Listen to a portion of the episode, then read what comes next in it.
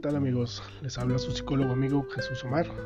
Aquí pues ahora sí vamos a tratar un tema que, que, mucha gente ha preguntado, mucha gente ha, yo creo que tiene dudas respecto a cuándo es bueno asistir a terapia, cuándo es bueno o cuándo requiero asistir con un psicólogo o un terapeuta. Entonces, bueno, aquí es donde vamos a hablar y vamos a aclarar el punto de vista de muchos especialistas y muy amigos que, han dicho y aparte muchas personas que lo han preguntado. Entonces, eh, actualmente yo considero y es algo personal decir que nunca está de más asistir a terapia o con un profesional de la salud para una orientación, una evaluación o simplemente, ¿por qué no? Para charlar con alguien de algún tema en específico que tú no pudieras hablar con tus amigos o algún familiar.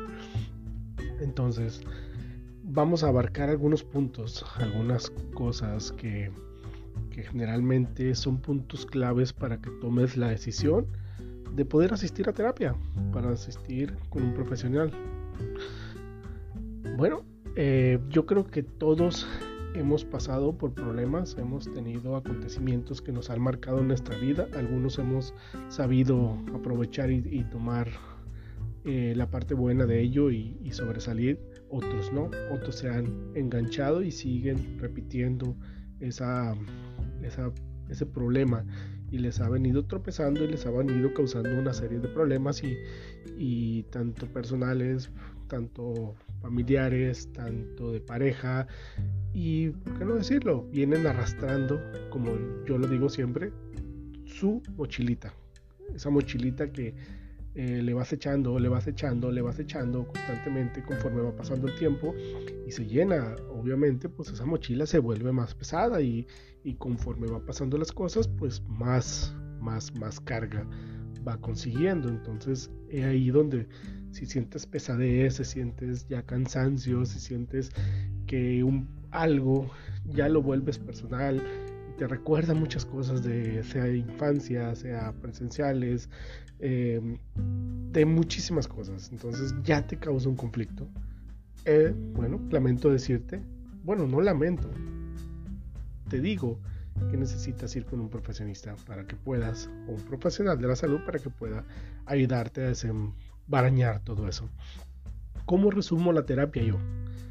Es algo que siempre le digo a mis pacientes y le digo a mis amigos. La terapia es llegar con una bolsa llena de, piezas de rompecabezas y decir, necesito que me ayudes a armarlo. Y obviamente siempre pregunto, ¿y la caja? No sé.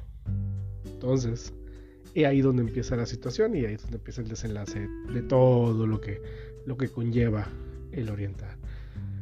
Bueno, entonces otro punto clave que hay ahorita, es si sientes malestares, mareos, eh, dolores de cabeza, estomacal, eh, constantemente te duele alguna parte de la espalda, hombros, eh, dolores lumbales.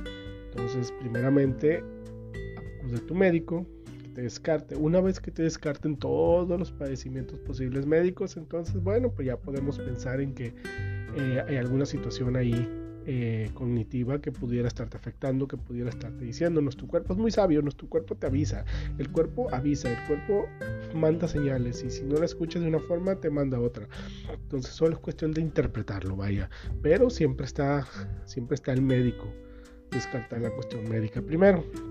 Una vez que el médico descarte toda esta posibilidad, entonces ya podemos considerar lo que pudieras tener algo ahí que pudiera estarse manifestando por cuestión de estrés, ansiedad, etcétera, o, alguna otra cuestión.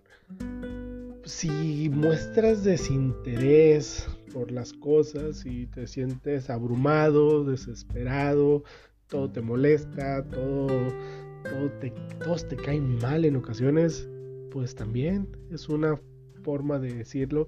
Y por qué no, situaciones actuales nos mantienen agotados emocionalmente y estresados principalmente y eso desencadena una serie de cosas.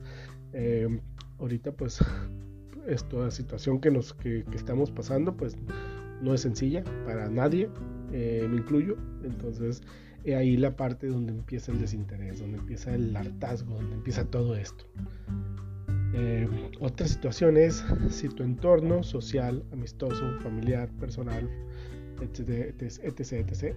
Entonces, se están mermando, tus relaciones ya no las sientes como tal, eh, se están fracturando amistades de años, se están fracturando relaciones familiares, están fracturando ciertas cosas ahí personales, entonces también es un punto. ¿Por qué? Porque también ahí está sucediendo alguna situación donde pues obviamente se está repercutiendo en tu estado de ánimo y en tu conducta principalmente. Si también hay muchos comentarios de distintas personas a raíz de que te dicen, oye, te miro diferente, oye, eh, ¿qué te pasó? Oye, mira que te noto así, oye, pues ya no es lo mismo. Bueno, entonces no siempre es una cuestión negativa, no siempre es una cuestión, a veces es de preocupación. Entonces no los descartes, tómalos en cuenta y a final de cuentas pues analízalos. Obviamente, tómalo de quien viene. Vaya, es un consejo que siempre me dicen, eh, me han dicho mis papás y siempre los he aplicado y siempre me ha funcionado. Eh, actualmente, pues si estás, si te gusta tomar, te gusta fumar, eh, entonces, pero más sin embargo, lo estás haciendo más cotidianamente y aumentaste eso también es una cuestión y es un disparador de que algo está sucediendo. Entonces, aguas con esas cuestiones también. Pues ahora sí que uno, uno de los principales factores es que también seas honesto contigo mismo. Que seas honesto y, y sepas identificar hay muchísimos más factores quizás, hay muchísimos más indicadores, pero estos yo siento que son los principales. Así que yo te invito a que nos sigas y te invito a que, pongas atención a todas esas cosas y todos esos detalles que, que pasan desapercibidos y que en ocasiones pues no, no, no prestamos atención, pero son importantes. Recuerda que un dolor de cabeza no siempre es un dolor de cabeza.